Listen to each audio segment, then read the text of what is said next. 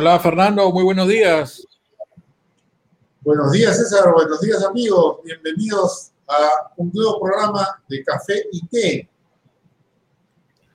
Así es Fernando, hoy día tenemos la segunda parte de lo que fue, bueno, la segunda parte de lo que es en realidad las propuestas de los diferentes partidos. Hoy día tenemos a varios invitados en realidad. Vamos, vamos contando un poco de qué va a ser, de qué va a tratar este programa. Así es. Lo que queremos es que la gente conozca cuáles son las propuestas, digamos, para estas próximas elecciones, en tanto para lo que es el desarrollo digital. Para eso, el programa anterior estuvimos con la visita del Partido Popular Cristiano y hoy tenemos eh, la visita de Charles Zapata de Victoria Nacional, ¿verdad, Fernando? Así es, vamos a tenerlo acá presente, pero antes eh, tenemos que invitar a nuestro panelista estrella del día de hoy. Así es, tenemos a Jorge Longa, invitado por nosotros para que nos acompañe hoy en este panel. Buenos días, Jorge, bienvenido a Café y Té. Bueno, buenos días, César, buenos días, Fernando. Con gusto. Hola, Jorge, ¿qué tal? Gusto verte. El gusto es mío, realmente, con muchas ganas de participar. Con Jorge tenemos un café pendiente hace como 50 años, pero algún día se va a realizar. Así es. Excelente. Tengo por ahí un eco de alguno de ustedes.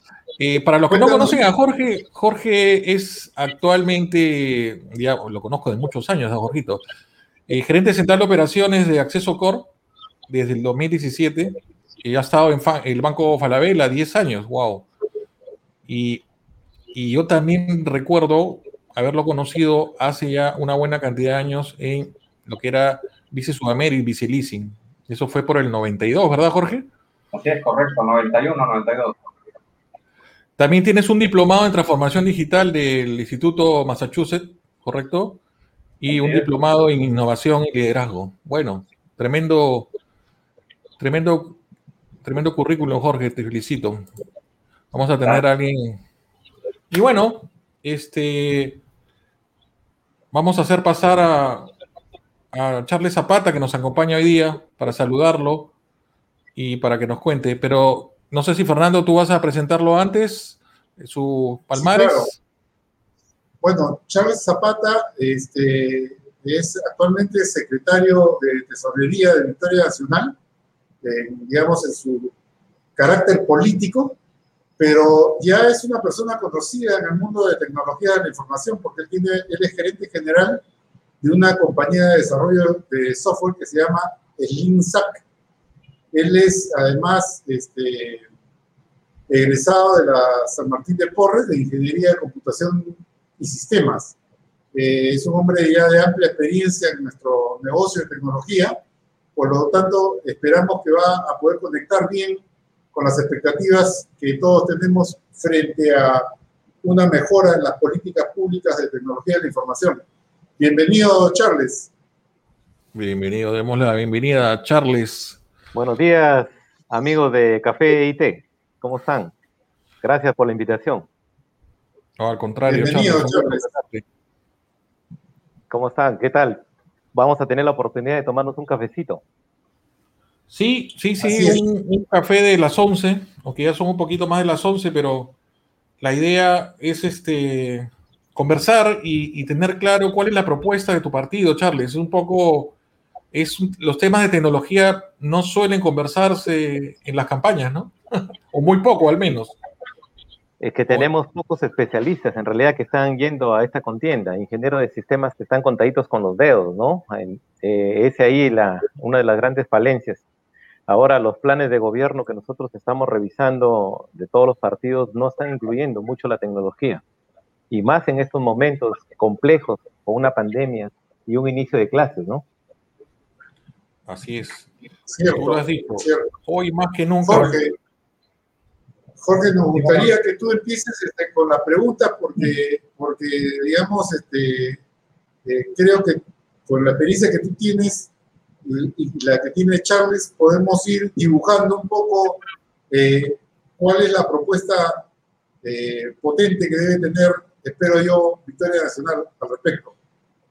Perfecto, Fernando. Gracias, gracias. Eh, Carles, ¿qué tal? ¿Cómo estás? Bienvenido. Jorge, Eh, gracias. siendo consciente del, del- del plano actual de los últimos 10 años, en donde básicamente no se han generado grandes desarrollos relacionados a la tecnología ni sus implementaciones en las entidades del Estado, haciéndonos o poniéndonos en una situación actual bastante, digamos, eh, ni siquiera se ve encaminada, ¿no? Eh, es importante que el partido gobierno que ingrese o, o el elegido, ¿no? tenga claramente definida una visión, estrategia y plan digital como propuesta, ¿no? Entonces nos gustaría saber eh, qué es lo que ustedes están pensando en, en- ese aspecto y sobre todo tomando como consideración buscar, diría yo, la oportunidad en base a un plan totalmente estructurado, ser un líder en la región inclusive, ¿no? Porque las oportunidades se pueden dar. Por supuesto, Jorge. Mira, te comento en el plano general del plan de gobierno de Victoria Nacional, del que tengo el placer de formar parte. Nosotros tenemos tres grandes ejes principales. Primero es impulsar la economía familiar, ir a la, en segundo plano, salud y educación de calidad, y finalmente derrotar la corrupción y la inseguridad. Estos tres ejes estratégicos se estructuran en función para impulsar la competitividad y la sostenibilidad que nosotros tenemos en función a, a- dos aspectos principales que debemos desarrollar, que son transversales, que transversales a todos los ejes del Estado, que es el respeto al medio ambiente y el desarrollo de la tecnología y la innovación, así como también el tema de la, o sea, la ciencia, la tecnología y la innovación y también la innovación. ¿Qué es lo que nosotros vamos a proponer? Nosotros tenemos no solamente en, en mi caso, como candidato al Congreso, nosotros vamos a trabajar con leyes, pero esas leyes van acompañadas de toda una tecnología para poder llegar a que se conviertan en realidad. Por decir, en el tema educativo, nosotros vamos, proponemos SUNEDO para los colegios. Muy bien, esa es la ley, vamos a garantizar la calidad educativa. Pero ¿qué hacemos garantizando una calidad educativa si nuestros colegios, nuestros institutos y nuestras universidades no tienen instrumentos para poder garantizar esa calidad? Uno de esos instrumentos que va en los temas digitales es la plataforma digital educativa. No ese programa televisivo que vemos todos los días, Aprendo en casa, ¿no? Eso no es una plataforma digital. Nosotros vamos a hablar de incorporar libros digitales, vamos a hacer que el alumno se sienta como que si estuviera en su, colegio. El profesor va a poder revisar las tareas, pero lo más importante de estas plataformas que tomo como es que vamos a aplicar inteligencia artificial para poder medir las cualidades de los alumnos y también poder medir eficiencia, eficiencia de los profesores. Y con esos dos datos importantes poder trasladar y hacer análisis, big data, poder hacer explosión de información, minería de datos, para poder recién canalizar esos 6.2 millones de escolares sobre dónde van a especializarse o cuáles son sus prioridades técnicas que debemos fortalecer como Estado. Nosotros apuntamos a tener al cierre del 2026, cuando cerremos el gobierno, dejar un país digital, totalmente conectado y que el ciudadano tenga participación directa, directa en el control de la información que el Estado ya tiene, pero que en estos momentos está dispersa, desordenada y a veces hasta oculta por nuestras autoridades. Bien, este, gracias, Charles. Eh, mi, primera inquietud, y creo que es la inquietud de todos, es el tema de la conectividad, porque todo lo que nos has escrito eh, no funciona si no tenemos carretera de la información. Y, y el Perú aproximadamente está, eh, digamos, eh, conectado entre un 30-40% eh, en lo que se llama fibra o cable, y quizás en un 60-65% en lo que respecta a, a, ¿cómo se llama? A, eh, móvil. ¿Ok? Este, sin embargo, eh, todos sabemos que hay eh, ciudades, como las ciudades de la selva, que no van a tener ninguna posibilidad de conectarse vía cable y por eso tampoco vía Wi-Fi, porque van a, tienen limitaciones geográficas, ¿no? O sea, no podemos pasar la fibra por debajo de los ríos, por decir un poco, o por la propia selva, porque se deterioraría sería muy costoso la protección de esta, de esta fibra. Por otro lado, este, tenemos una red dorsal eh, prácticamente como un elefante blanco, en la que, eh, digamos, eh, tenemos la conexión hasta antes de la última milla, pero que el costo de conexión es carísimo con respecto a aquellos lugares donde ya ha ingresado la empresa privada que tarifa valores mucho menores que, lo que podría dar este, la red dorsal. Cuéntanos un poco qué se va a hacer en ese nivel de, conectividad que necesitamos para cubrir la brecha digital que tenemos en el país. Sí, mira. A ver, eh, Fernando, este es un tema complejo, el tema de la red dorsal de la fibra óptica. Fue proyecto de 13.500 kilómetros de conectividad, donde se esperaba, y se ha conectado, ¿ah? en realidad ese es el avance que hemos tenido, y te lo puedo decir, son 170 ciudades eh, capitales de provincias que se han conectado. 170 de 190, porque bien cierto, y lo comentaste, Loreto, Ucayali y Madre de Dios son tres ciudades que no están conectadas. El problema del río Amazonas y por la selva frondosa, ¿no? Que es difícil cruzarla. Entonces ya desde ese primer saque tenemos 20 ciudades desconectadas. Esas 20 ciudades, más o menos para que tengas una idea, son 3 millones de habitantes que están distribuidos en 50 mil centros poblados ellos están totalmente desconectados de, todo tipo de, conectividad, ¿no? Y también es cierto, se hablaba de la ley, se hablaba de la plataforma digital, pero faltaban dos piezas más para completar la solución completa. Una de ellas es la conexión, y es la que estamos tratando. Nosotros vamos a proponer la conexión vía satélite, pero para ir al tema de la fibra y terminar con el tema de la red dorsal, nos hemos gastado 2 mil millones. 300 millones sobre la red dorsal y 1.700 millones para las redes regionales, ¿no? Ahora, ¿qué es lo que está sucediendo? Como el proyecto demoró tanto, los precios se encarecieron.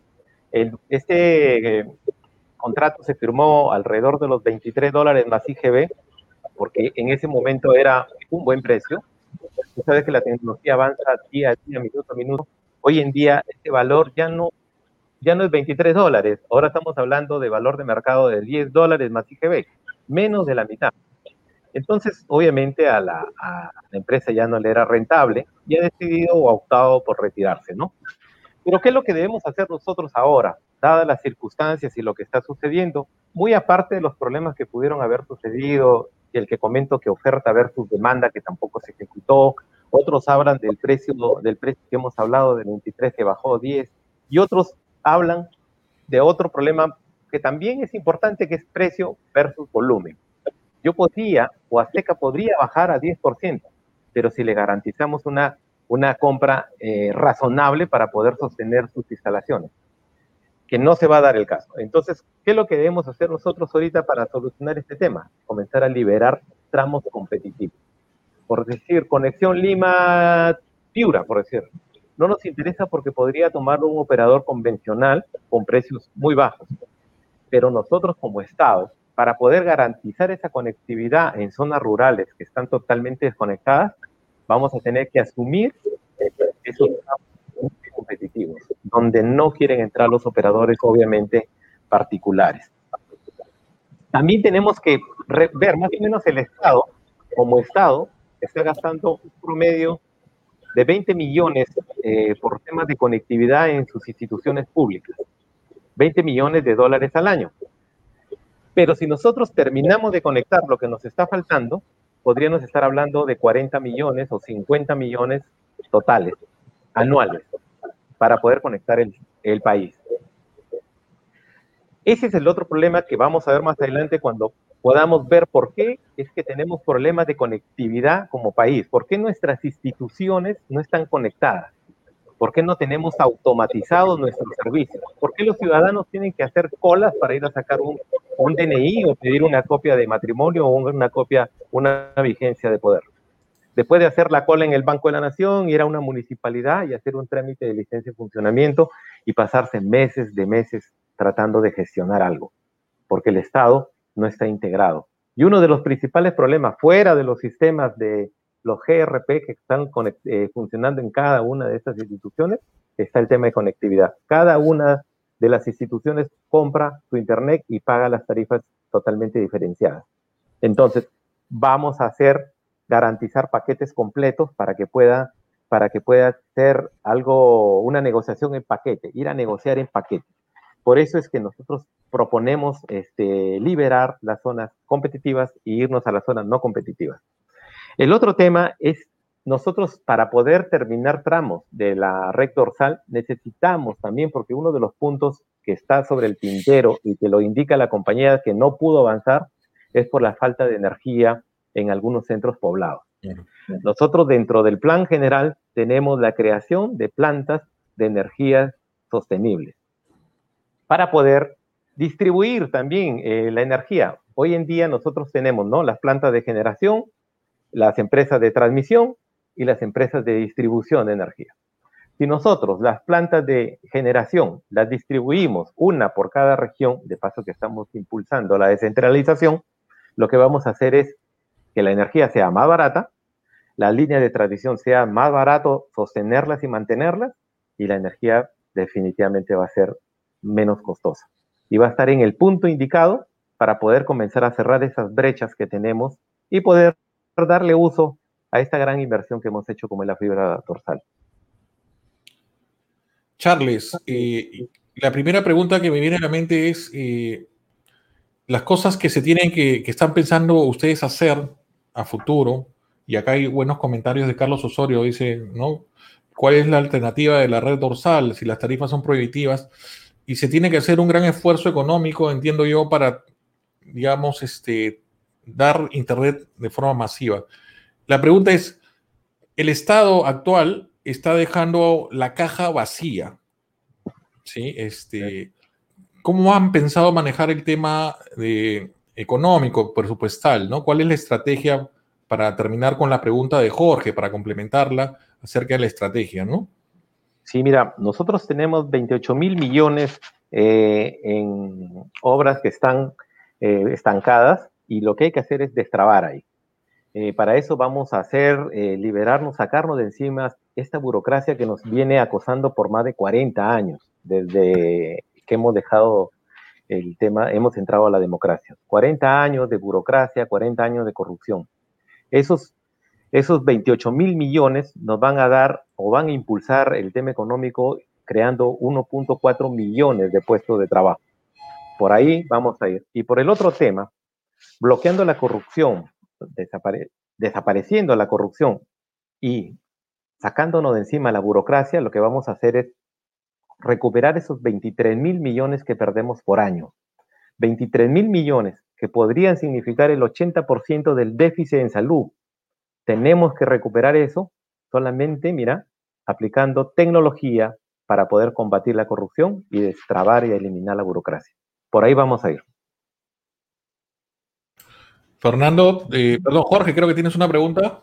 Sí, Charles, un poco regresando a, la pregunta original, ¿no? Y siendo totalmente, eh, digamos, eh, consciente de lo complicado que es implementar una serie de soluciones y armar un plan realmente de, de transformación digital del gobierno, porque realmente es lo que se necesita, ¿no? Existen en, ese camino una serie de acciones que tomar. Justo hace, hace un momento lo, comentaba Fernando, el tema del Internet. Vamos a tener también este, eh, el tema de la, de la reducción, digamos, de, de, la papelería, de los documentos, de los procesos actualmente de cada una de las entidades. Eh, ustedes, ustedes han pensado cómo van a afrontar cada uno de esos, de esos digamos, fronts totalmente diferentes, que cada uno tiene su propia problemática. Eh, te comento algo, ¿ya? Eh, eh, revisando el caso de, Estonia, ¿no? que hoy en día es considerado un, país 100% eh, digital, ellos arrancaron con unos pilotos a nivel de gobierno, es decir, empezaron con la, entidad, la, la identidad digital y luego cuando vieron que ese organismo ya estaba operando y podía ser interconectado con otros, empezaron a hacer una evolución de contagio e innovación y transformación. Y esa fue parte de la estrategia de Estonia, ¿no? Entonces, que, suena bastante interesante frente a una, digamos, capilaridad de diferentes problemas, diferentes este, situaciones por cada entidad del Estado o por cada problemática que existe. Entonces, me, gustaría saber qué, qué, es lo que ustedes están pensando, planificando, porque imagínate, solamente en el caso del Internet se podrían pasar los cinco años, y obviamente sería un logro tener Internet para, para, todo, el, para todo el país, pero ¿y todo lo demás qué pasa, no? Sí, correcto. Definitivamente no vamos a comprar satélites por el momento, porque solamente el hecho de hacer el proceso de licitación y poder instalarlo, ponerlo en órbita, no menos de tres años.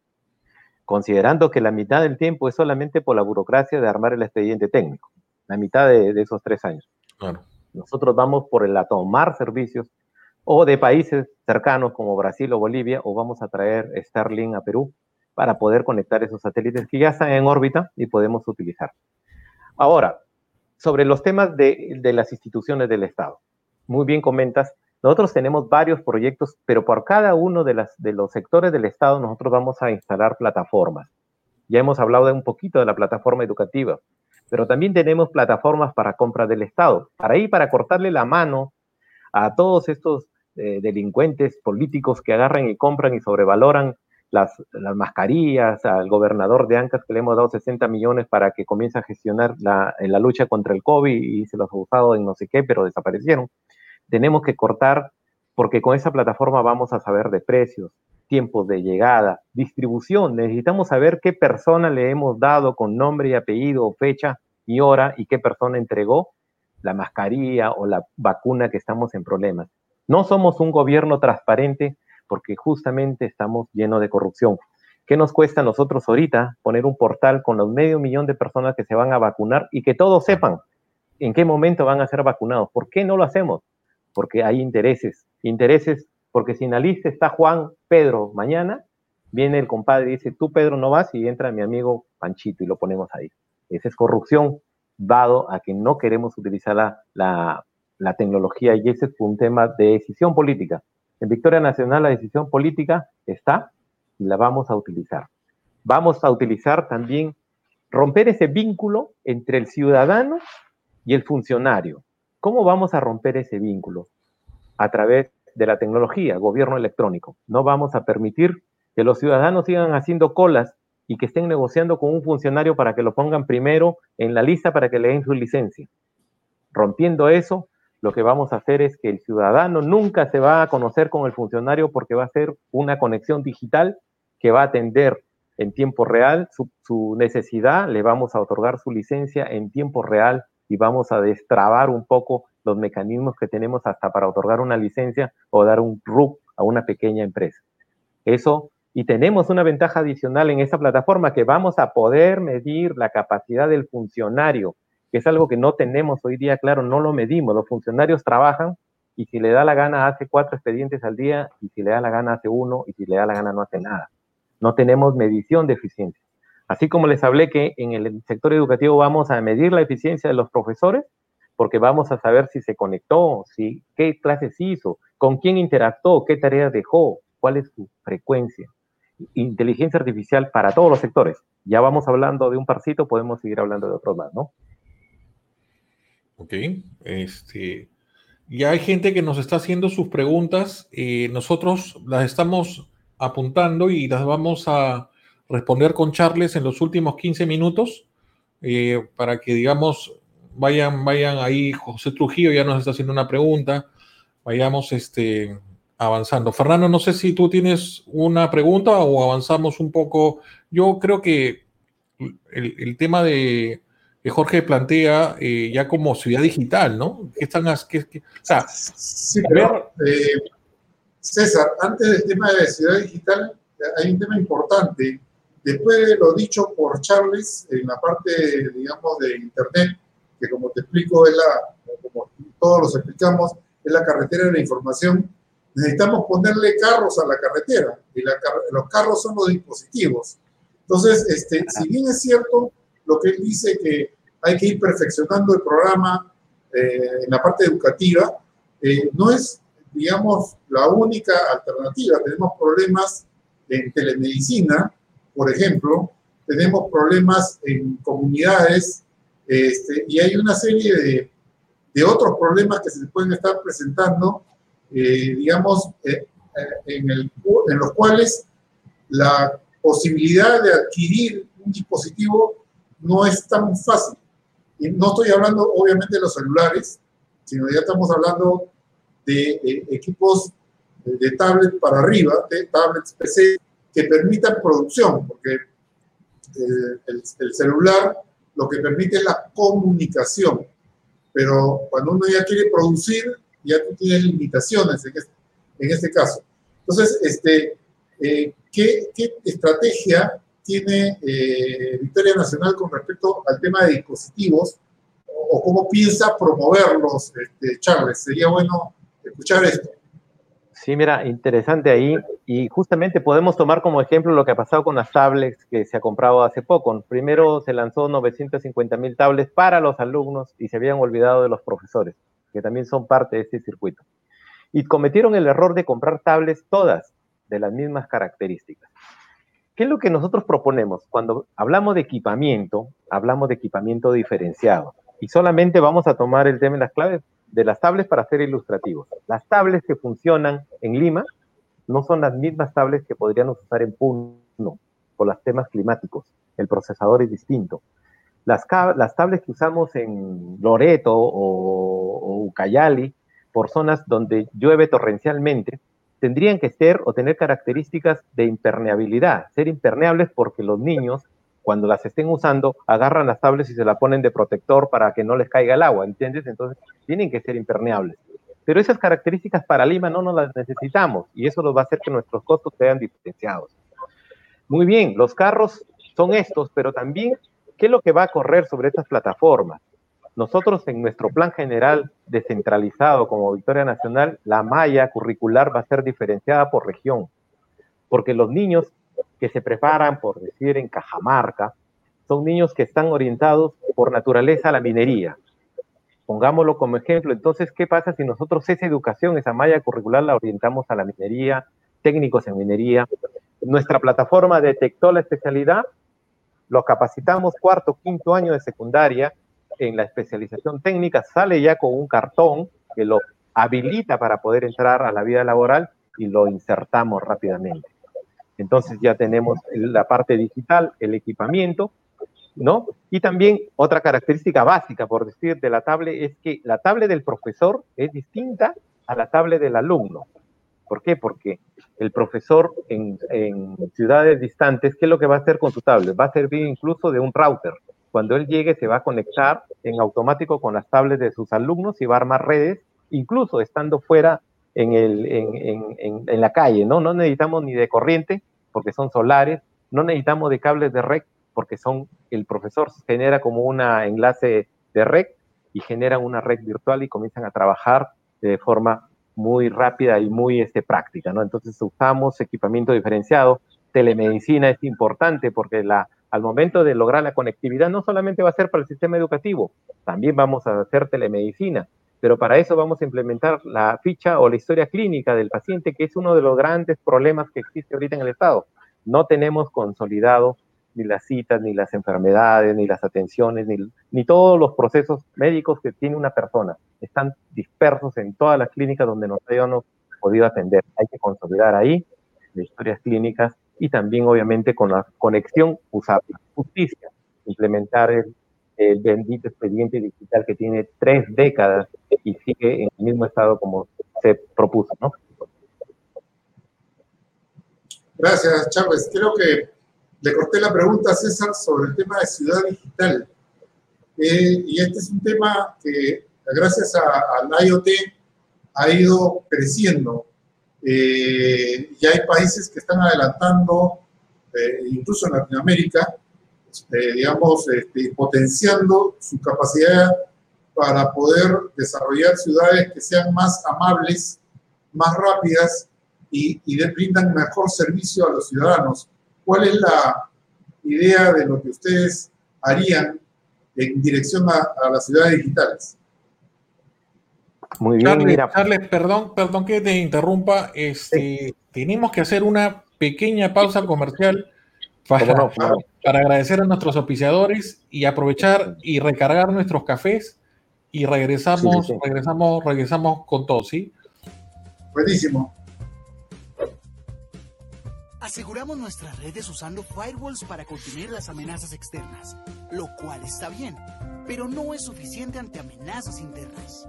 La conectividad inalámbrica ha acelerado la adopción de tendencias como el uso de dispositivos personales en la empresa y el Internet de las Cosas, haciendo posible su implementación como herramienta de transformación digital y de apoyo al crecimiento de su negocio. Pero esto también puede traer problemas. Los dispositivos personales no pertenecen a la organización y los equipos de IoT en muchos casos no pueden ser asegurados. El hecho es que un solo dispositivo infectado podría afectar toda la red y solo bastaría con un puerto abierto, un dispositivo desconocido o una amenaza no contenida para lograrlo. ¿Cómo podríamos entonces evitar que estas amenazas logren ingresar? Es necesaria una forma de asegurar la capa de acceso de su red. Para esto, existe la arquitectura de acceso seguro de Fortinet, la cual protege la capa de acceso, vigilando contra brechas y amenazas de ciberseguridad, no solo sobre equipos de usuarios internos, sino también sobre dispositivos IoT. El portafolio de Fortinet incluye access points y switches con servicios de seguridad integrados, así como nuestra plataforma de control de acceso Fortinac con lo cual entregamos protección contra amenazas tanto internas como externas, gestión de red y seguridad unificadas, junto con una mayor y mejor visibilidad. No importa entonces de qué tamaño o industria sea su negocio. Fortinet tiene una arquitectura escalable y costo efectiva que cubrirá sus necesidades. Fortinet Secure Access.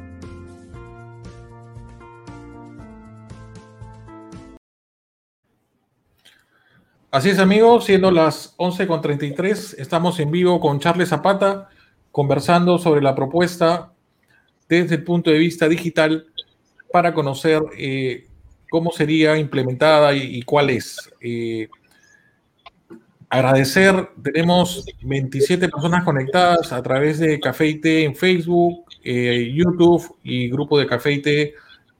vamos a agradecer sus preguntas y comentarios. Jorge, te dejo para el siguiente tema, que es Ciudad Digital, y la pregunta, por favor. Sí. De nuevo contexto, Charles, eh, Ciudad Digital es un tema sumamente importante, ¿no? Porque empieza a, digamos, de alguna manera, granularmente, empezar a desarrollar eh, focos o puntos en donde efectivamente la digitalización se convierte en algo primordial para operar, para desarrollar la vida y específicamente para poder desarrollar tecnología más cercana a la gente. Entonces, bajo ese enfoque, ¿cómo están ustedes pensando en poder desarrollar esto, ya que habilita, digamos, o orquesta eh, la conectividad que pueda haber o la coordinación entre el gobierno y las y, los y las alcaldías, ¿no? Porque al final por ahí por ahí va el tema. Definitivamente, pero sin internet, sin redes avanzadas, sin contenidos, y competencias digitales no podemos consolidar una ciudad digital. Por ahí, por ahí tenemos que partir, ya lo que hemos hablado, vamos a dar conectividad primero para comenzar a, construir esta ciudad digital. Una ciudad digital facilita. Sí, Charles, disculpa, la, disculpa el, corte inicial. ¿no? Si, si, bien es, es correcto la, afirmación que, que, haces, este, eso nos lleva a planos de largo plazo. ¿no? Entonces, sí me gustaría un poquito para hacer hincapié en la, en la pregunta es, o sea, ok, necesitamos eh, nuevos canales digitales, necesitamos este, fibra, necesitamos una serie de cosas, una serie de elementos, pero puntualmente es cómo hacemos para que esto funcione, porque si vamos a esperar que todo esto pase o todo esto se desarrolle, hay un, hay un digamos, un tiempo importante que va, a suceder. Entonces, no sé si hay conceptos de manejar este, temas pilotos, alguna, algunas zonas, o sea, un poquito a ver cómo, cómo aterriza esa idea, ¿no? Hay que crear polos digitales que sí está dentro de nuestras propuestas, no solamente como ciudades, sino como núcleos empresariales con, dotados de tecnología para poder atacar el tema de las MIPES. Tecnologías para las MIPES. Por ahí partimos también para que puedan crear productos y poderlos llevar a este momento, a este mundo digital por el que estamos atravesando. El tema de gobierno electrónico va a dar las facilidades al ciudadano que son básicas en una ciudad inteligente, que una ciudad digital. Necesitamos que el ciudadano ya no esté interactuando con funcionarios ni haciendo colas dobles o triples para poder obtener documentos. Estos pilotos sí lo podemos hacer y incluso en el mundo del sector privado ya lo hemos hecho. y demoran entre 30 a 45 días instalar cuatro o cinco municipalidades en piloto. Y, para que tengas una idea, automatizar el TUPA, el TUPA, mira que eso ya está hecho hace años, pero que cada municipalidad lo toma y lo desarrolla como mejor le conviene, lo varía. Nosotros ponemos una plataforma arriba y todas las más de 1.900 municipalidades deberían manejarse a través de ese TUPAC y hacer todos sus procedimientos administrativos. ¿Cuánto demoraría eso eh, exagerando? 180 días deberíamos tener todo el TUPA arriba y más de 1.800 municipalidades atendiéndose por esa plataforma digital. Esto es rápido. Ok, Fernando, complementame con, lo que voy a decir porque eh, tuvimos en un programa invitado a alguien de, justamente hablando de la parte digital y uno de los problemas principales era estos sistemas que tiene actualmente el Estado resuelven la problemática desde el punto de vista de, lo que necesita el gobierno, más no resuelve la, la, digamos, la visión del cliente, del usuario, de lo que necesitamos nosotros, ¿no? Entonces, cambiar eso realmente no creo que sea tan fácil, digamos. Entiendo lo que tú dices, digamos, los RP del Estado, gubernamentales, por llamarlo de alguna manera, lo, que mencionaste, existen y entiendo que se comparten en el Estado y todo, pero ¿cómo cambiar la visión de la atención, no? Sobre todo porque ahora vamos a estar en casa, o sea, hubo cuarentena, ¿no? Hubo restricción y de nuevo Superintendencia Nacional de Registros Públicos se paró cuando debió de seguir trabajando, ¿no? Eso es un poco la preocupación. Cuéntanos un poco cómo, cómo piensan eh, eh, eh, cambiar esto, ¿no? Porque no es fácil, son retos que no se pueden resolver, creo, en, el, en el, corto plazo. Y por ahí hay una pregunta de Harold que al final la vamos a comentar, ¿no? Porque hay que tener una estrategia de corto, mediano y largo plazo. Hemos hablado un poco al principio sobre la estrategia y creo que vale la pena, digamos, este, aclarar, charles un poco estos temas. Dale. Sí, es correcto. Mira, yo propuse hace ya 10 años o un poco más la creación de la ficha única del ciudadano. La solución tiene dos frentes, a corto plazo y a largo plazo. A corto plazo, mira, solamente para integrar la ficha única del ciudadano, ponemos un motor de conectividad porque la información existe en todas las instituciones del Estado. Nosotros como personas, ciudadanos, tenemos en el sector salud toda nuestra información, en educación toda nuestra información, justicia y así sucesivamente, migraciones, si hemos salido o no salido en los temas penales, domiciliarios, todo, todo existe. Entonces, con una eh, plataforma pequeña de interconexión, de interoperabilidad, conectamos y displayamos la información a través de una ficha única. Esa es inmediata. Obviamente que hay que legislar para poder tener la información consolidada. En una segunda solución a largo plazo es comenzar a integrar todos los sistemas gubernamentales que tenemos sobre una sola plataforma. ¿Cómo es posible que cada institución compre sus propios sistemas? Cada institución negocia sus precios, cada institución negocia su personal, cada institución tiene todo un aparato para poder llevar su tecnología. Al inicio les comenté que nosotros proponemos que la tecnología sea transversal para todos, que corre con los canales de medio ambiente y corre con el canal también de la Contraloría. Eso en todas las instituciones. Entonces, ahí donde vamos a, dar soluciones.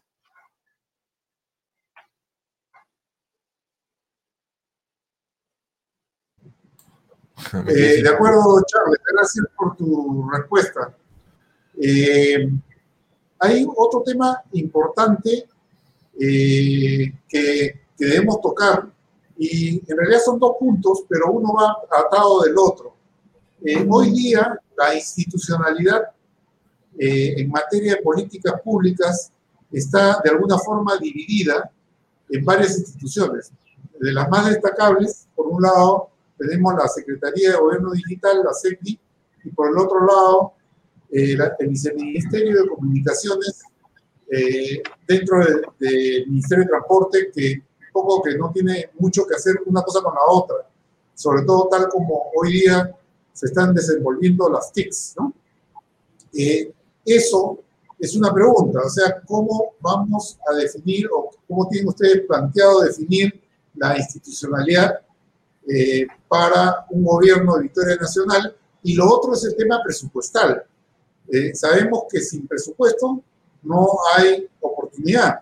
Y hoy día el 70% del presupuesto, o quizás más, se lo, se lo absorbe eh, las planillas del, gobierno. Entonces, para, para el tema, digamos, de proyectos, nos queda muy poco. Lo, cierto es que en el caso específico de comunicaciones, tenemos ahí un fondo con el, cual nos ayudamos para, para armar la red OSAL, pero creo que no es suficiente. ¿Cuál es el planteamiento que ustedes tienen al respecto? A ver, nosotros primero lo que tenemos que hacer es ordenar la casa. Todo el, ecosistema ministerial lo vamos a modificar porque ahorita tenemos funciones que están interpuestas una sobre otra. Eh, tenemos que cambiar todo el ecosistema institucional que a lo largo de los más de 40 años que tenemos eh, de vida democrática han ido creándose instituciones solamente por factores políticos, para poner a los compadres, a los ahijados y a los amigos en gobierno. Eso lo, muchas instituciones las vamos a fusionar. No quería comenzar diciéndole que vamos a crear algunos ministerios porque si no se me van a asustar y van a decir de dónde va a sacar plata para crearlos. Entonces, primero parto por el tema de la fusión ministerial. Existen muchos ministerios que necesitamos juntarlos porque están haciendo cosas que es exactamente lo mismo. Un ejemplo, Ministerio de la Mujer y Poblaciones Vulnerables. Ese tiene que estar junto con el Ministerio de Desarrollo e Inclusión Social de todas maneras. No tenemos por qué estar gastando tanto dinero ahí. Ministerio de Relaciones Exteriores con el Ministerio de, Comercio Exterior y Turismo y también Cultura. Turismo y cultura deberían caminar de la mano. Y también hemos tenido eh, que instituciones como el CEPLAN, no sé si se acuerdan, que eh, hace su trabajo, pero que no lo hace muy bien, porque el planeamiento que tenemos es desastroso. El país, eh, el ciudadano, si hablamos de ciudades, el ciudadano va primero y después va el gobierno o el Estado. En Israel, cuando se construye una ciudad, primero va el Estado, construye, pone agua, luz, pone una, una posta médica, pone un colegio y pone una iglesia. Y después entra el pueblo. Acá en Perú, entra el pueblo y después de 30 años entra el Estado. Es por eso que tenemos los 100.000 problemas que tenemos que corregir ahorita con el tema de saneamiento. Tenemos que cambiar el Ministerio de Transportes y Comunicaciones, que fue, fue pensado con más de 50 años de antigüedad. 50 años de avance tecnológico. Tenemos que cambiarlo por el Ministerio de Infraestructura y Transporte, porque hoy en día en la infraestructura están, ya incluso está contenida la comunicación, que tanto que tanto se separó en esos 50 años atrás. El Ministerio de Agricultura y Alimentación, por Ministerio de Agricultura, el famoso eh, Ministerio de Agricultura y Riego que existía o que existe hasta ahora, tenemos que cambiarlo por la Agricultura y Alimentación. Y por último, generarlo el Ministerio de Desarrollo Digital, que es ahí donde vamos nosotros ahorita, con dos viceministerios de conectividad y transformación digital. Si no ordenamos la casa, primero, vamos a crear más ministerios y vamos a gastar más dinero. Primero ordenemos la casa, juntemos las, eh, las funcionalidades que están dispersas, creemos sí vamos a crear un ministerio adicional, como es el Ministerio de Planeamiento y Desarrollo Territorial que va a agarrar al TEPLAN, lo va a juntar, ¿no? Va a agarrar al CONCITEC, va a agarrar al INNOVATE, todo eso lo va a juntar, que son instituciones que hoy en día no están dando resultados, porque están descontinuadas y no están acorde al avance tecnológico. Ok. Eh, Fernando, como va avanzando el tiempo y como quedamos, siendo ya las 11:45, deberíamos entrar con las preguntas, ¿no? yo solo quería mencionar algo importante. Nosotros, y, y, Charles lo conoce, somos gente de tecnología y aquí hemos hablado de transformación digital y qué bueno que Charles lo ha mencionado, pero sabemos que transformación digital tiene brazos fuertes en la innovación y en el recurso humano, no solamente, digamos, en la digitalización de procesos y mejora de procesos. Entonces, eh, eh, hay una pregunta, ¿qué van a hacer con, con, toda, o sea, qué estrategia van a llevar adelante para con los cambios que van a hacer y con la gente que van a tener que mover, ¿no? Porque no es fácil, sabemos que en los ministerios, como hay un comentario por acá de José Rodríguez, a veces, este, eh, dice, por cada institución para cada institución quiere tener control y no hay voluntad política para tener un solo sistema integrado, ¿no? Entonces, el tema del recurso humano se vuelve, sobre todo en el Estado, con tantos eh, empleados contratados, ¿verdad? Se vuelve, se vuelve un tema muy, muy complejo ahí que, que, resolver. Vamos, en, Fernando, vas, voy, me dices qué preguntas voy poniendo y las voy buscando, porque las voy buscando en los diferentes muros que, que tenemos. Dale, Charles. Sí. Este, Fernando, ten mute. Fernando. Fernando, no te escuchamos. Estás sordo, Fernando. En, YouTube, eh, la primera pregunta que salió viene de Carlos Osorio sobre el tema de la red dorsal. ¿La ubicas para colocarla en pantalla? la busco, la busco, la busco. Agradecerle a Carlos Osorio. A ver, aquí hay uh, la primera pregunta. Vamos por orden de Charles, eh, pregunta a Carlos Osorio, ¿cuál es la alternativa para poner en valor la red dorsal si las tarifas son prohibitivas? A ver, eh, más que prohibitivas, obviamente hay un desfase entre, entre la firma del contrato, donde el precio era razonable para el operador, 23 dólares en OTGB, al día de hoy estamos en 10 dólares, ya no es razonable, pero lo que tenemos que hacer es como les decía, es atender las zonas donde el Estado no puede llegar. Ahí el Estado va a tener que meterse la mano al bolsillo y solventar esa conectividad, porque no hay otra forma de poder integrar esos 3 millones de ciudadanos que tenemos desconectados. Charles, una, un, comentario que me pareció interesante. Este, ¿Tú crees que sería, he visto, por ejemplo, una municipalidad que ha puesto un coworking municipal? ¿No crees que sería una fórmula más rápida, digamos, en esas zonas donde eh, no hay casi colegios, eh, no hay internet, no hay nada? Crear como un coworking estatal y darle todo eso a la gente que quiere realmente estudiar y capacitarse. O sea, porque sí, bueno, eh, vas a resolver el problema de la fibra óptica dorsal, de repente vas a poner una estrategia satelital para llegar con internet, pero mientras le damos a esa gente condiciones en su casa para tener electricidad, para tener, de repente un coworking podría ser algo interesante. Digamos, un coworking estatal, ¿no? Hay opciones, incluso eh, en algún momento se pensó invitar a la, industria, al mundo privado, a que genere estos, estos, estos coworking o, comunidades este, que son solventadas por la industria, por decir las minerías. No tienen ningún problema por poner en algún momento, mira, cabinas de internet para que el pueblo se pueda conectar y ¿quién paga el internet? La paga la mina. Entonces pueden poner incluso las escuelas conectadas y centros de atención para que puedan este, eh, interactuar esos ciudadanos. Pero mira, hasta ahí tenemos solamente conectividad. Necesitamos plataformas para que puedan interactuar. El 80% de los pobladores consumen eh, su internet en los temas sociales y solamente menos del 20% lo aplica en temas de uso de accesibilidad, como lo que estamos planteando. ¿Por qué? Porque simplemente no existen. Si él quisiera hacer su trámite, no lo puede hacer porque no hay una plataforma que lo pueda ayudar. Si quisiera entrar a hacer sus clases, no lo va a poder hacer porque no tienen los libros digitales, porque como Estado no hemos negociado con, los, con las editoras para poner ya no comprar libros, sino comprar copias, ¿no? Copias digitales y distribuirlas a nivel nacional. Tenemos que, cubrir toda la cadena completa para llegar a esta solución, ¿no?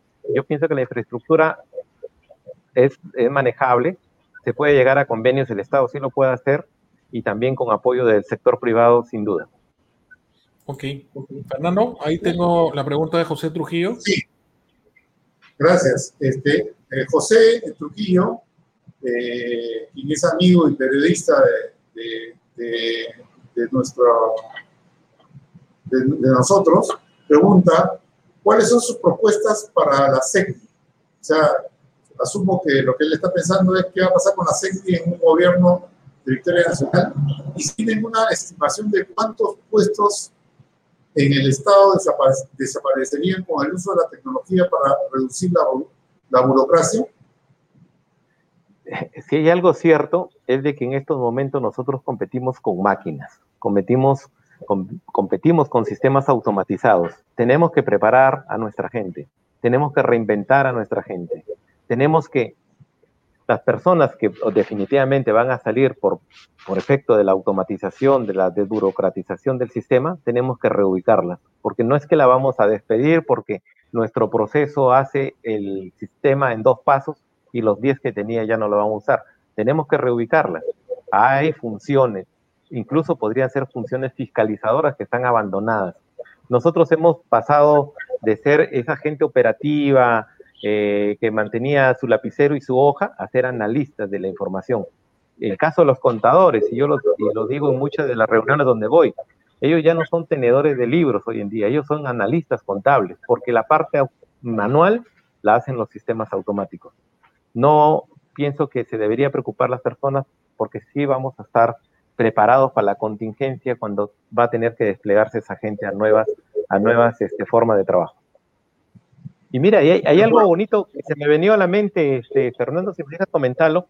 Ayer comentaba con unas agrupaciones de, de, de PCD personal con personas con discapacidad. Entonces ellos me decían, ¿qué vas a proponer para nosotros que somos este, el sector más abandonado? Porque somos pocos. Y yo le decía, yo tengo en mi mente dar una beca, beca PCD. ¿Para qué? Para darles educación. Porque ellos tienen dos problemas. Primero, que no pueden conseguir un trabajo digno porque no se han capacitado. Porque para capacitarse, el costo de capacitarse de una persona que tiene los problemas de discapacidad es altísimo. Por lo tanto, no lo hacen. ¿Y qué hace el Estado? Dice, saca una norma y dice, contraten el 10% de las personas con discapacidad por obligación. Entonces van a la empresa y la empresa agarra y le dice, ya, señor, usted discapacitado, vaya y me abre la puerta. Se vaya y me atiende el teléfono. Se vaya y me, y me llena unas hojas que no tienen ni valor ni sentido. Entonces, agarramos y reducimos la capacidad que tienen los discapacitados hoy en día. Pero imagínense con la beca que le vamos a dar. Los vamos a entrenar, los vamos a poner profesionales de, de, medio. Entonces, hoy en día con el tema virtual, que ya no necesitan dirigirse a las, a las instituciones, van a ser contratados verdaderamente con lo que son profesionales en sus diferentes rubros. Es algo que el mundo virtual, la pandemia incluso les ha favorecido en esos momentos y están súper contentos porque van a ser incluidos al mundo laboral profesional y sus, valores que van a cobrar o vean sus sueldos van a ser razonables, ¿no? Ok, gracias. Jorge, ¿nos ayudas con la pregunta, por favor? Ahí, encantado, Gisela Gaviria, la pregunta interesante. ¿Piensan unificar y estandarizar temas en las instituciones? ¿Quién se encargará de dar esos estándares y lineamientos? Hemos visto que ni la TECLI ni la ONGAY dice, no tiene capacidad de decisión. Sí, mira, la ONGI, Oficina Nacional de Gobierno Electrónico, en realidad es un saludo a la bandera.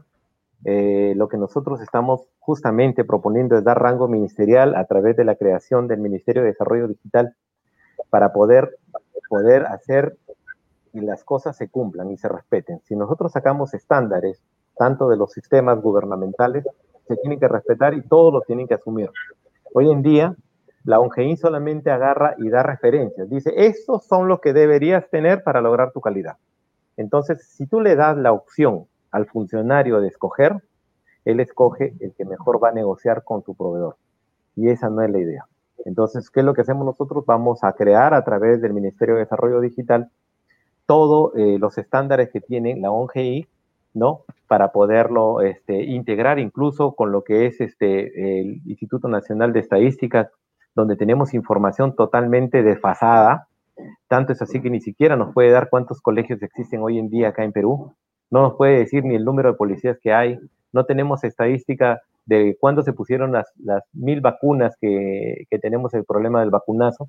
Eh, no tenemos nada. No existe estadística. Si, ustedes le piden eh, la estadística del rubro de acuícola, no nos va a dar agrícola menos. Entonces, vamos a, trabajar mucho en este ministerio para poder bajar, el, aumentar el nivel de la información hacia el ciudadano.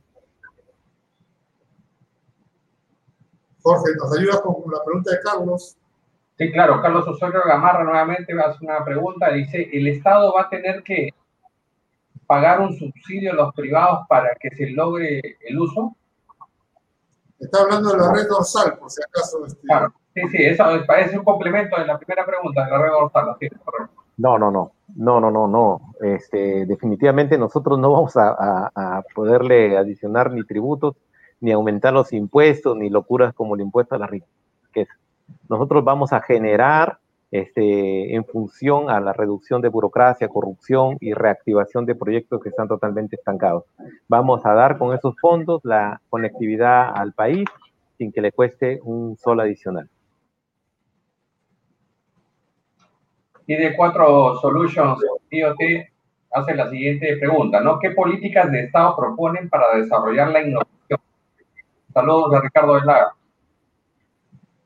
Bueno, a ver, es un tema que también está abandonado. Eh, incluso conversaba con unos amigos que son innovadores, este, creadores, científicos, que la gran problema, el gran problema que tienen ahorita es patentar incluso sus inventos, ¿no? Eh, tengo un amigo que es este, un doctor que ha inventado eh, unas piezas para la columna vertebral que acá podrían costar, por dar un ejemplo, mil soles, pero si las importamos cuestan 20 mil, 50 mil soles. ¿Y por qué no las puede patentar? Porque tiene problemas con los registros de DIGEMIC. Ahí hay que trabajar en DIGEMIC, en DECOPI, para los temas de formalización de nuestros inventores, la gente que hace ciencia e investigación. Eh, nosotros en las ciudades, lo que proveemos en los núcleos o los polos de ciudades digitales, donde vamos a poner empresas, modelos, modelos de negocios, como por decir, podemos montar una fábrica textil con todas las condiciones automáticas para que ese modelo se pueda replicar en los miles de empresas textiles que existen hoy día y que no están haciendo uso de la tecnología. Un ejemplo, una persona que hace jeans antes tenía o le tenía temor a entrar al tema de estampado en láser. ¿Por qué? Porque la, máquina era cara hace 10, 15 años atrás. Hoy en día con 3 mil, 4 mil dólares pueden tener una estampadora láser y su calidad y su vitrina de exposición va a ser altísima para esos pequeños empresarios. Se está trabajando en, en, en mostrar y que ellos tengan acceso a estas nuevas tecnologías. Charles, complementando lo, lo, que acabas de mencionar y una preocupación muy grande, nosotros entrevistamos eh, con Fernando hace ya más de medio año al doctor Fernández, eh, que es el promotor de la vacuna, de la vacuna peruana, ¿sí? Y todo esto que tú estás comentando, él lo ha vivido en carne propia, ¿no? Yo creo que ha sido una suma entre corrupción, procesos, eh, digamos, poner trabas, etcétera. Él, ha vivido, digamos, y está viviendo hasta ahora eh, muy de cerca eh, este tema. ¿Qué han pensado hacer con este tema? Porque yo no quiero ser, este, no soy, digamos, este, ¿qué para decirlo? Pero yo creo que después de las elecciones vamos a tener una tercera ola y, no sería raro que tengamos próximamente otra pandemia, porque esto lo inventó un ser humano, y vuelvas a hacer otra versión y vamos, y vamos a tener que estar de nuevo encerrados. El tema, el, el, doctor Fernando lo decía, si en el momento cuando él lo decía, le hubieran hecho caso, Perú hubiera podido resolver antes que todo el tema de la vacuna, el tema de la, de la, del COVID, ¿no? Eh, y podría haber resuelto el tema económico. ¿Cuál es la posición respecto a la vacuna peruana eh, eh, de, por parte de ustedes? Esto es un tema tecnológico, no me estoy yendo por la rama. Es innovación, el señor es eh, un, tiene un laboratorio, tiene la tecnología para desarrollar una vacuna, pero se le han, puesto, se le han presentado muchísimas trabas, ¿no? Claro, mira, ese es un tema del, de, que el Estado es el peor enemigo del, como yo siempre digo, el peruano es el peor enemigo de otro peruano y cuando es una autoridad es lo peor que nos puede suceder. Nosotros tenemos, hemos tenido la oportunidad de con este doctor tener vacunas a menos de un dólar y sin embargo hemos preferido pagar 70 dólares por la vacuna que estamos importando. Y no la tenemos, no ni siquiera es lo peor de todo. y, y tenemos que hacer cola para que nos lleguen en algún momento dentro de un año, ¿no? Entonces, desde ahí ya vemos el, la problemática que atravesamos. Si nosotros hubiéramos dejado que este señor registre esa patente, porque todo va de la patente que no se la han querido registrar por los temas de las características de la vacuna. Ahorita tuviéramos vacuna y él estuviera produciendo. Si nosotros como Estado hubiéramos invertido en esa fábrica, tuviéramos nuestra propia vacuna en tiempo récord y es más, ahorita ya estuviéramos vacunando a todo nuestro, nuestro país. Tenemos problemas eh, también de corrupción, lo que está sucediendo en Uni ahorita. Le dimos, eh, el Estado le dio como 80 millones para que fabriquen 47 respiradores, o eh, perdón, plantas de oxígeno. Esas plantas de oxígeno debieron haber sido entregadas hace más de un mes. Eh, las plantas, ahorita tengo información que 15 plantas están listas, listas para ser entregadas. Pero ¿por qué no las entregamos? ¿Por qué no las ponemos en funcionamiento? Por último, el Estado debe, lo que le está faltando es voluntad política, porque yo agarraría, agarro esas plantas de, oxígeno, las pongo en, las puertas de la UNI y comienzo a llenar todos los balones de oxígeno para el pueblo que está sufriendo. Y doy soluciones inmediatas. Tenemos 15 plantas paradas y tenemos un pueblo que está muriendo por oxígeno.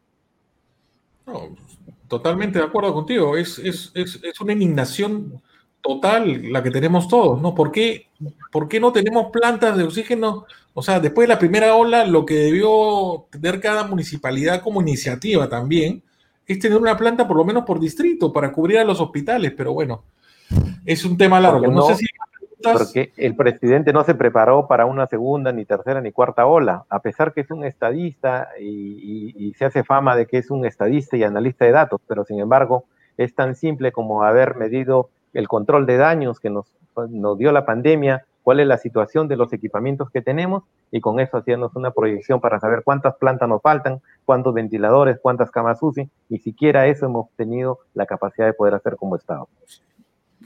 Eh, eh, hay una pregunta más, ¿no, Fernando? César, antes de la pregunta de Gisela, este, hay un comentario de José Rodríguez que parece que no lo ha ubicado. Este, César. Acá está, acá está, ya, ya le contesto. Ya le contaste. Dice, eh, con, referencia, con referencia a las instituciones, dice, eh, eh, cada una quiere tener, tener su propio control y no hay voluntad política para tener un, un solo sistema integrado. Y él pregunta qué se piensa hacer en ese sentido. Yo creo que mi comentario antes de tu, respuesta, Charles, si te permites, es, este, así como uh, tenemos que trabajar en el tema de la infraestructura de comunicaciones, los dispositivos, los contenidos, yo creo que eh, un tema básico es el tema de procesos, ¿no? El tema de procesos está totalmente fuera de lugar en el Estado. Estamos hablando con procesos que el Estado tiene de hace 50 años atrás y no se han actualizado. He tenido la oportunidad de hacer hace un par de años un estudio sobre organización del Estado para un cliente nuestro de dominio consultores, ¿ok?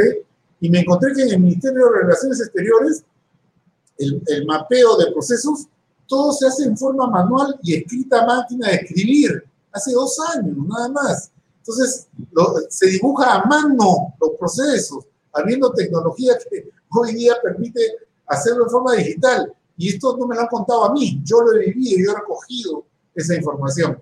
Entonces, este, ¿qué, ¿qué, podemos hacer ahí? Eso es terrible, porque creo que la gente que está, que puede tener muy buena voluntad en el, en el Estado, independientemente de los tarjetazos y cosas por el estilo, está demasiado atrasada en temas de procesos. ¿Qué, plantearía Victoria Nacional en esa dirección? Eh, sí, lo que comentas es, y yo lo he vivido cuando hice una revisión a algunos sistemas gubernamentales acá, eh, vengo de revisar algunas experiencias por Chile, eh, ellos comenzaron automatizando cada institución por, independientemente y después están pensando ya en unificarla en un solo, en un solo pilar tecnológico. Nosotros debemos partir ya no por cada institución, armemos incluso este ministerio que debe controlar la información, automatizarla, porque hay que estandarizarla. Eh, los procesos son similares, muy similares. Lo que se va a manejar son informaciones distintas, pero para eso nosotros planteamos primero revisar la situación de cada uno de los ministerios, automatizar los procesos y consolidarlos en toda la cadena ministerial. Correr transversalmente había una pregunta que nos hablaba si vamos a usar este, ciencia, tecnología e innovación, por supuesto, como uno de los pilares de nuestro plan de gobierno está. Y también está el respeto al medio ambiente, que va a estar incorporado. Pero también una línea más transversal, que es el tema de la Contraloría General de la República, porque necesitamos que todos estos procesos sean auditados y revisados. Pero obvio, hay que devolverle esa facultad, esa facultad que tenía la, Contraloría de Sancionadora, que la ha perdido, hay que devolvérsela para que pueda castigar a estos corruptos y dejen de hacer estas cosas este, mala vida, ¿no? Buenísimo. eh, se nos está acabando el café, pero creo que tenemos tanta gente conectada que sería importante contestar la pregunta de, de Juan Alfredo Correa y de Isela, pero ya Charles que le des un poco, porque creo que sería bueno que hagas un pequeño resumen de la estrategia que has mencionado al inicio del programa con la pregunta de Jorge, ¿no? Y ya cerrando, como un resumen de, de, la estrategia de ustedes para que la gente se lleve, ¿no? Por lo menos claro cuál va a ser la estrategia en mediano, en corto y en el largo plazo, ¿no? Primero vamos con las preguntas y después, Charles, para que cierres, digamos, con haciendo un resumen de, de lo, de, lo, de estos temas, ¿no? Incluirían política de desarrollo e innovación como un pilar del plan de gobierno, eso ya no contestamos. Y aquí hay otra pregunta de Juan Alfredo Correa. Dice, ¿y el alcance de su propuesta de tecnología cubre las pymes dedicadas a este rubro, dando tal vez facilidades para las capacitaciones y por ende mejorar la calidad de los servicios?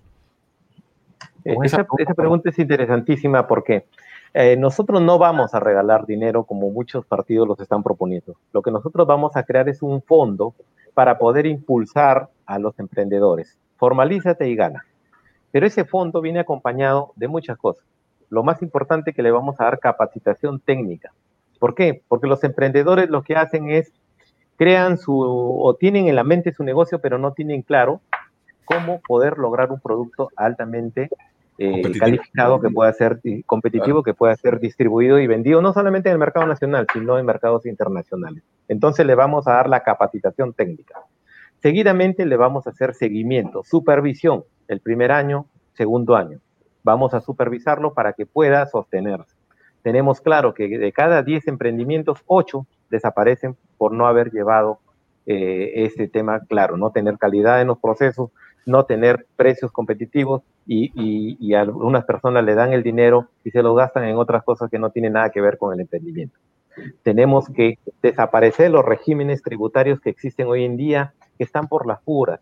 Tenemos un RUS, sistema MIPE, eh, régimen general, todo eso lo vamos a fusionar en un solo régimen y lo que vamos a hacer es una distribución o escalamiento tributario para poder, eh, para que más o menos me entiendan y lo tengan claro.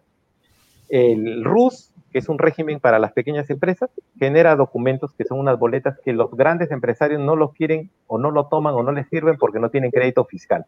Entonces ahí hay una barrera entre el micro y el gran empresario. ¿Por qué? Por un documento.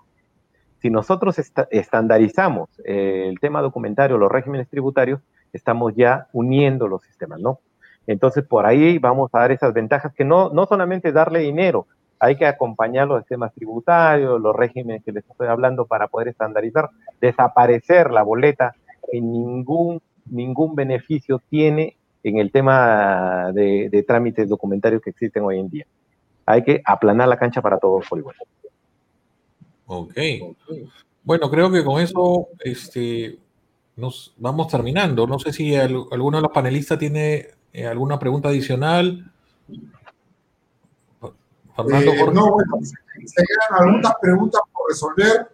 Charles, este, este programa queda, queda grabado y tú podrías responder las preguntas de Gisela, de Otto Maldonado, que ya lamentablemente estamos Con gusto. fuera de, de hora, pero puedes responderlas en la grabación del programa para que, igual que la de Harold Blair también, para que, digamos, ellos queden un poco satisfechos de tu intervención creo que ha sido bastante interesante.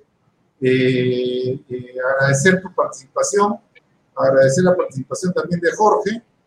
Este, y tenemos un café pendiente, Jorge, acuérdate. ¿Ya? Este, para, para, la próxima vamos a tener que hacer un este, almuerzo. Así es.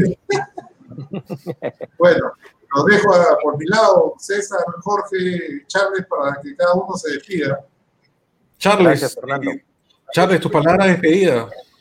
Eh, gracias, bueno, a todas las personas que nos han estado escuchando y mirando por este canal eh, de Café y Té. Les agradezco.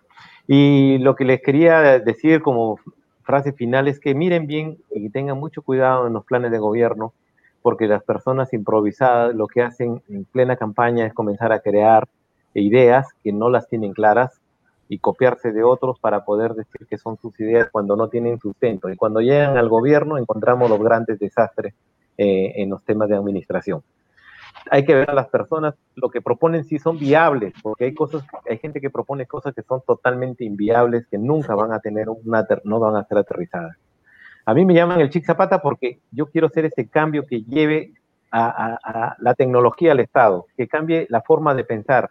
Esa forma de pensar del ciudadano que decía roba pero hace obra, eso no debe haber. O sea, no podemos ser conformistas.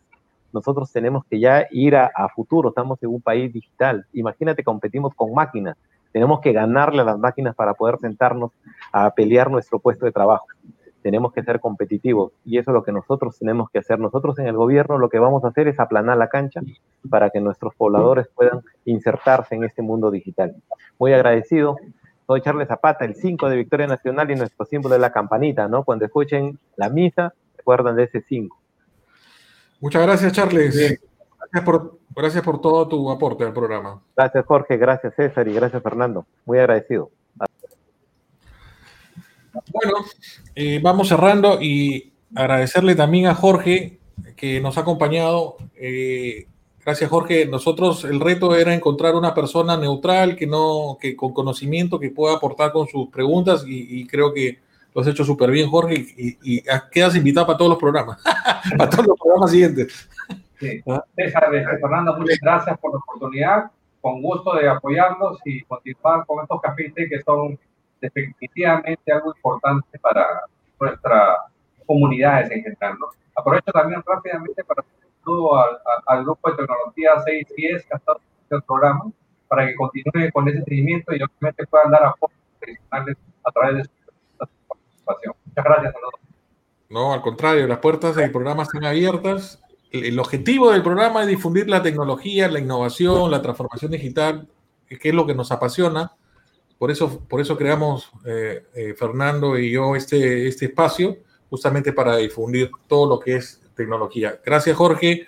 Será hasta, ojalá que nos puedas acompañar el próximo miércoles. Perfecto. Listo, muchas gracias a, todos. Gracias. Ok. Fernando, cerrando el programa, todavía tenemos mucha gente. Gracias a todos por estar hasta, hasta el final. Esperemos haber eh, respondido, creo que hemos respondido casi todas las preguntas.